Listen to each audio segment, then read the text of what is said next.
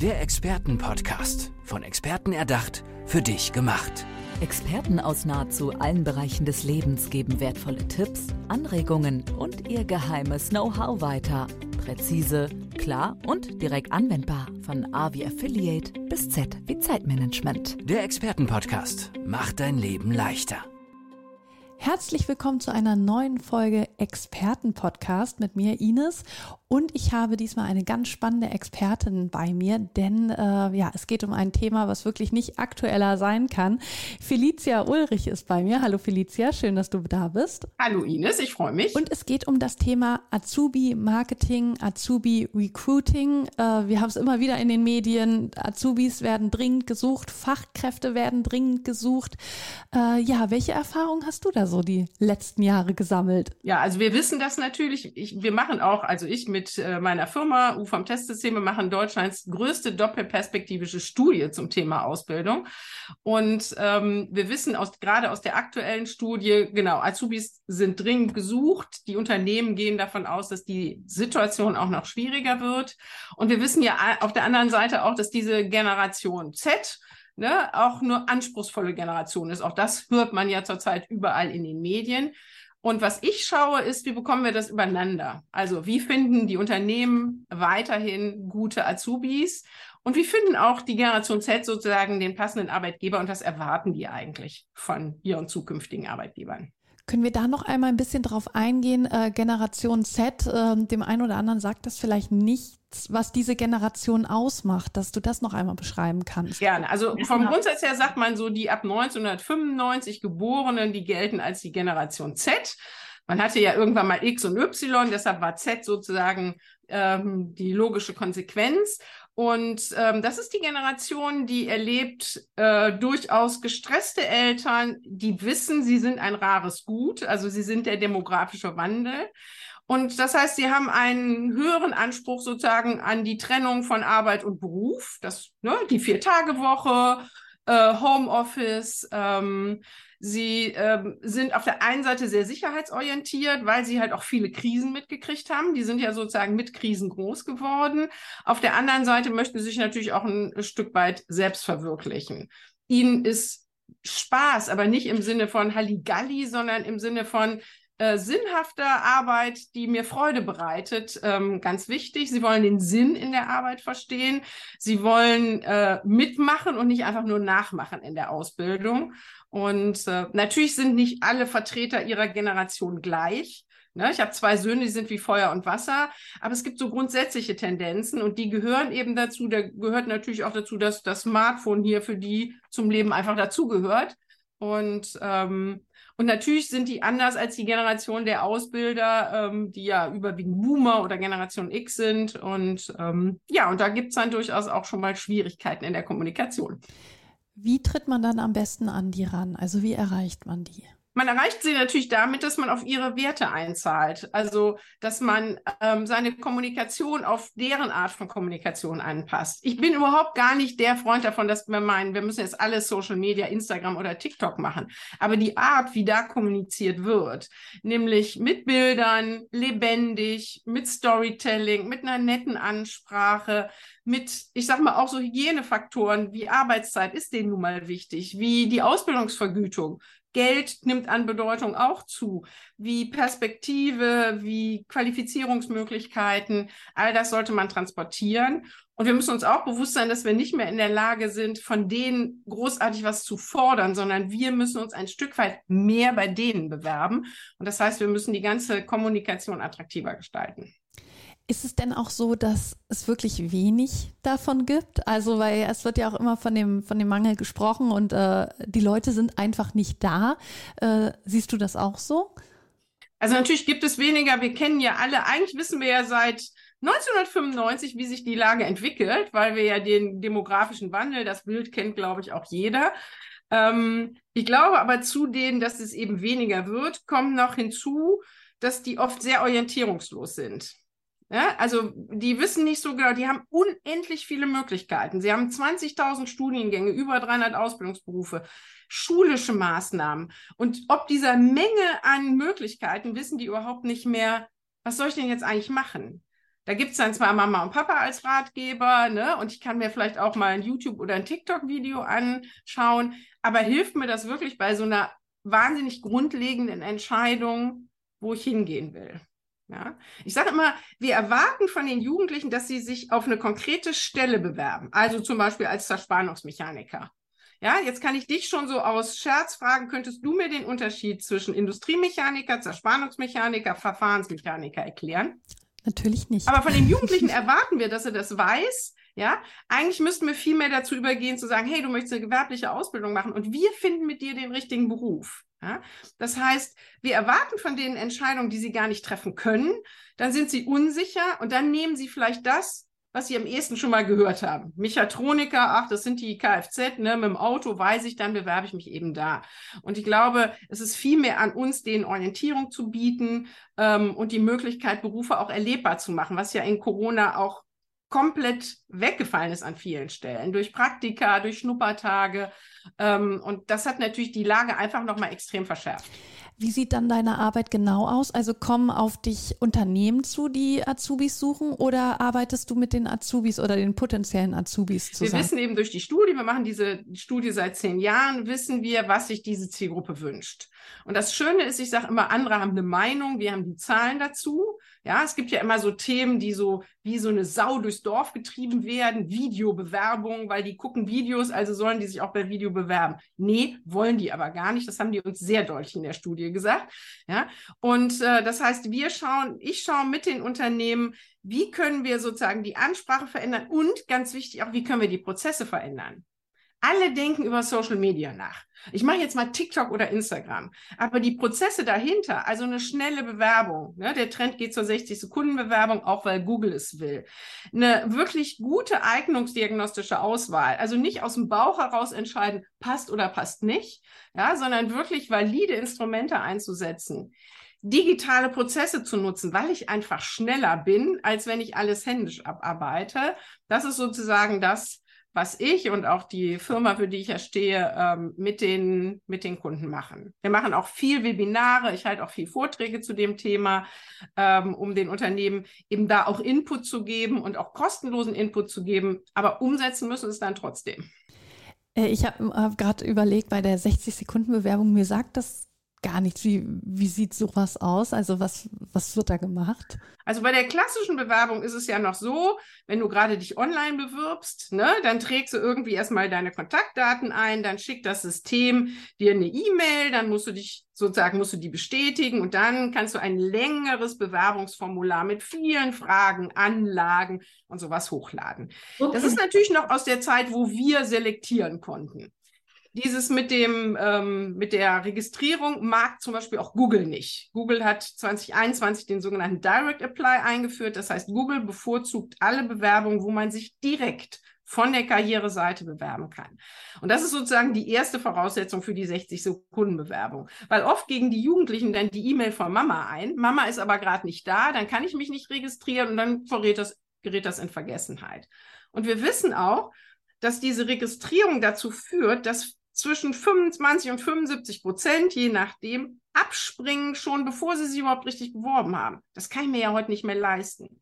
Und 60 Sekunden heißt eigentlich genau das, was es sagt, nämlich, dass ich mich innerhalb von 60 Sekunden bewerben kann. Das heißt, ich habe ein kurzes Formular, wo ich sozusagen auf der Homepage direkt eben meine Kontaktdaten eintrage ähm, und die Sachen ähm, und die die erstmal zum Unternehmen schicken und dann zum Beispiel durch einen gut gemachten Online-Test die raussortiere, die die Eignung eben nicht mitbringen. Und bei allen anderen kann ich dann hinterher immer noch sagen, hey, jetzt hätte ich gern deine Zeugnis oder deinen Lebenslauf. Dann haben die die erste Hürde ja auch schon übersprungen. Dann haben die auch Lust, mehr zu bieten und nicht erstmal, weiß ich, stundenlang Formulare ausfüllen, das schreckt heute einfach ab. Ja, das stimmt. Das motiviert natürlich, wenn man dann nach dieser kleinen Hürde, die man genommen hat, schon Feedback bekommt und weiß, oh, äh, es gibt Interesse, dann macht man natürlich auch gerne weiter. Und es ist auch möglich für die Unternehmen wirklich durch diese kurze Bewerbung schon äh, gut vorsortieren zu können. Das Vorsortieren übernimmt der Test. Weil auch das wissen wir aus der Wissenschaft, es gibt zurzeit kein valideres ähm, Instrument an dem Markt. Ich nehme ein Beispiel, was ein typisches Vorselektions ja, ist bei vielen Unternehmen ist das Anschreiben. Ein schönes Anschreiben, da ist so richtig was Feines, ne? Da freut man sich, den lädt man ein. Woher weiß ich aber, wer das Anschreiben geschrieben hat? Ich zum Beispiel bin Legasthenikerin, da stehe ich heute zu. Meine Anschreiben waren alle perfekt, weil die hat mein Papa Korrektur gelesen, da war kein Fehler drin. Das heißt, in einer gewissen Weise haben die meinen Papa mit eingestellt, ne? aber gekommen bin ja nur ich.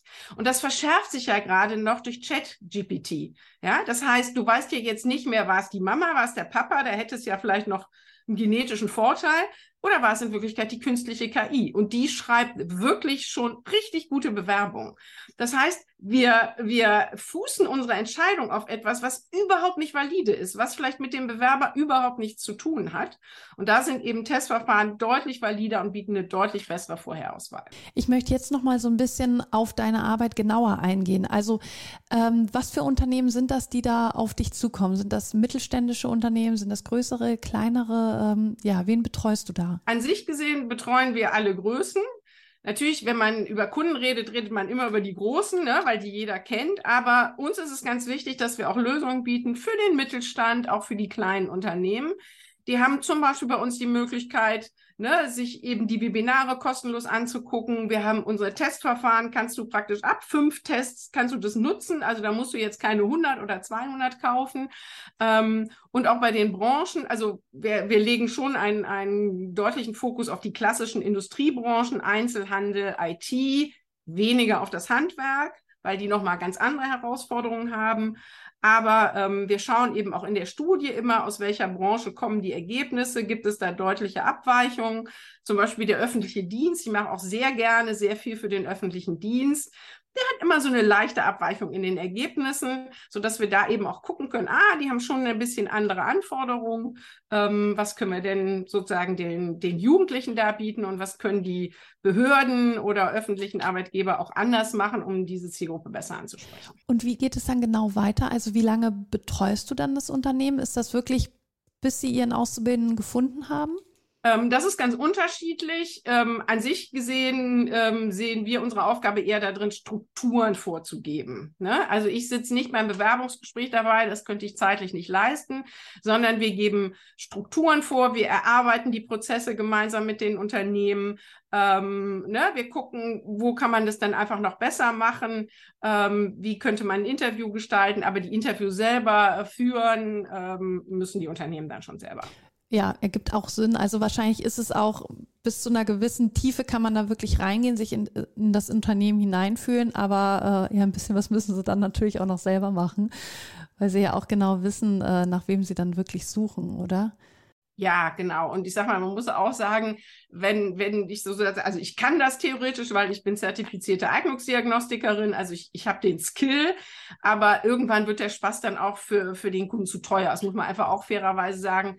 Ähm, wir möchten ja auch, dass die Kunden zu einem guten Ergebnis kommen, ohne ähm, ja sozusagen das letzte Hemd abgeben zu müssen. Wie kann man denn mit dir in Kontakt treten? Also wo findet man dich? Man findet mich entweder unter felicia-ulrich.de, das ist der Vorteil eines seltenen Vornamens.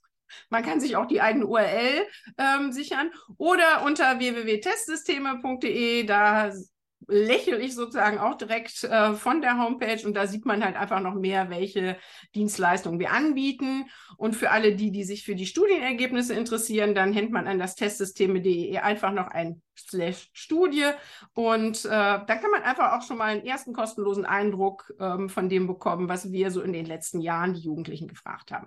Und bist du da ähm, deutschlandweit tätig oder ist es äh, in einem begrenzten Raum oder findet vieles online statt? Also ich bin deutschlandweit tätig. Ähm, ich mache online und live. Ich mache auch sehr gern live. Das ist ja in den letzten zwei Jahren weggefallen, weil live hat auch immer noch, ich sage immer die Kaffeepause, ne? Diesen Austausch in der Kaffeepause, dieses oder nach einer Veranstaltung einfach nochmal miteinander reden, wo liegen die Probleme. Aber ähm, ich mache eben auch viele Veranstaltungen digital und wir machen auch viele Webinare digital und in der Zwischenzeit auch so, dass wir mit den Leuten arbeiten und nicht nur Frontbeschallung machen. Was ich jetzt mich auch gefragt habe, ist, weil wir jetzt eben viel über die Ausbildung gesprochen haben, Erlebst du das, dass wieder mehr ähm, junge Leute eine Ausbildung wählen oder ist es immer noch gerade nach dem Abi, dass sich dann doch für das Studium entschieden wird? Also, also was wir ja erleben, ist, dass sich viele erstmal für das Studium entscheiden und dann zurückkommen. Ja, also das heißt, die fangen an zu studieren, stellen dann fest, üh, ne, dieses, ich bin nur eine Matrikelnummer und ich mache nichts Praktisches. Ähm, dann kommen sie eben zurück in die Ausbildung. Es ist manchmal ein bisschen schade, dass, dass sie sozusagen erst einen Umweg nehmen. Umgekehrt, Umwege erhöhen die Ortskenntnis. Ne? Also äh, oft haben die ja dann schon festgestellt, was sie nicht wollen. Das ist auch eine wertvolle Erfahrung äh, und kommen dann eben in die Ausbildung. Also bei meinem Sohn, der hat im letzten Sommer Abitur gemacht. Zwei seiner Freunde haben tapfer angefangen zu studieren und haben jetzt beide gesagt, nee, der, wir möchten eher was Praktisches machen. Und äh, ich habe es bei meinem eigenen, bei meinem älteren Sohn gesehen der hat nach dem Abitur eine Ausbildung gemacht. Das Kind ist so aufgeblüht, der ist so selbstständig geworden. Der studiert jetzt noch nebenberuflich. Das war ihm super wichtig, weil er gesagt hat, ich will weiter arbeiten. Also ich glaube, bei der Ausbildung, die Ausbildung ist wirklich was Gutes. Manchmal verpacken wir sie halt einfach nicht schön. Ne? Und Verpackungen ne, das Auge ist immer mit. Also das heißt, wir müssen dieses Produkt Ausbildung einfach attraktiver bewerben. Und es ist ja auch so, äh, es hört ja nach der Ausbildung nicht auf. Ich finde, das vergessen auch viele, dass man kann ja dann immer noch studieren. Also das, äh, der Weg bleibt einem dann ja nicht verschlossen. Nein, und es gibt ja auch viele andere Möglichkeiten der Weiterbildung und der Qualifikation. Es ist gar nicht immer das Studium. Ne? Ich kann Meister machen, ich kann Techniker machen. Und wenn ich wirklich Fachkräfte haben will, zählt dazu natürlich nicht nur die richtigen Azubis zu finden, sondern auch die Azubis, die ich habe, gut auszubilden. Das, das unterstützen wir auch. Wir haben auch ein digitales Ausbildungsmanagement. Wir wissen aus einer anderen Studie, dass die Zufriedenheit so während der Ausbildung deutlich bergab geht. Und das kann ich mir natürlich nicht mehr leisten, wenn ich, ich will ja den Jugendlichen nicht nur ausbilden, ich möchte ja, dass der hinterher als Fachkraft für mich tätig wird. Das heißt, ich muss mir auch meine Ausbildungsprozesse mal kritisch angucken, weil dieses Lehrjahre sind keine Herrenjahre, das funktioniert einfach nicht mehr. Mhm. Also gut für die mhm. Auszubildenden. Also gut für die Fall. Auszubildenden auf jeden ja. Fall. Äh, du hast jetzt gerade auch am du Anfang, hast jetzt gerade auch am ja, Anfang uns eindeutig, äh, ja, uns eindeutig gezeigt, wie sehr du dich mit dieser Generation, wie sehr du dich mit dieser Generation auch auseinandergesetzt hast, die jetzt, die nächsten sind, die mit einem, die nächsten sind, die mit einem Ausbildungsberuf anfangen. Ähm, liegt dir das ähm, besonders am liegt Herzen? Liegt dir das besonders am Herzen? Leute, sag ich mal, Leute, sag ich mal in Anführungsstrichen. Ja, liegt mir. Das hat natürlich auch was damit zu tun, dass ich auch noch Mama bin. Also ich, ne, wir, wir, wir bei U-Form, wir arbeiten seit über 75 Jahre für die IHK-Organisation. Das heißt, wir haben schon ganz lange dieses Ausbildungsthema und äh, ich habe erst mal nach dem Studium und ich habe selber eine Ausbildung gemacht und habe dann äh, bei Coca-Cola gearbeitet und habe eigentlich verstanden, wie Marke funktioniert und habe immer gedacht, boah, wir haben so ein attraktives Produkt, wir kriegen es aber nicht vermarktet.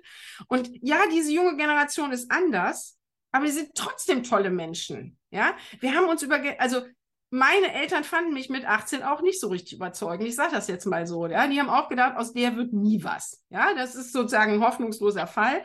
Ganz so schlimm ist es ja nicht gekommen. Und ich glaube, wir müssen einfach ein bisschen mit Milde und Liebe auf diese junge Generation gucken. Man, es gibt so ein schönes Zitat, so nach dem Motto, wenn du einem Menschen was verkaufen willst, musst du ihn lieben. Und ich glaube, wir meckern immer über diese Generation, aber wir würden sie viel eher überzeugt bekommen, wenn wir sagen, sie sind, wie sie sind und sie haben auch ihre Macken, aber jetzt gucken wir, dass wir gemeinsam da was Gutes draus machen. Das sind doch schöne Schlussworte hier in unserem Expertenpodcast. Ich finde, man merkt auch, ja, sie liegen dir wirklich am Herzen und äh, du betrachtest sie nicht nur irgendwie als Menschen, die du in den Job bringen möchtest, sondern ja, sie sind dir einfach wichtig. Das finde ich ähm, ja wichtig, dass wir das auch nochmal zum Ende des Podcasts herausgehoben haben. Also ähm, tolles Ende, würde ich sagen. Felicia Ulrich war das hier bei uns im Expertenpodcast. Felicia, vielen, vielen Dank, dass du hier bei uns warst. Vielen Dank. Ich freue mich, dass ich bei euch sein durfte. Gerne. Mach's gut.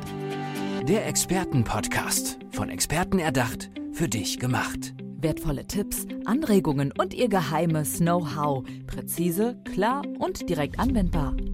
Der Expertenpodcast macht dein Leben leichter.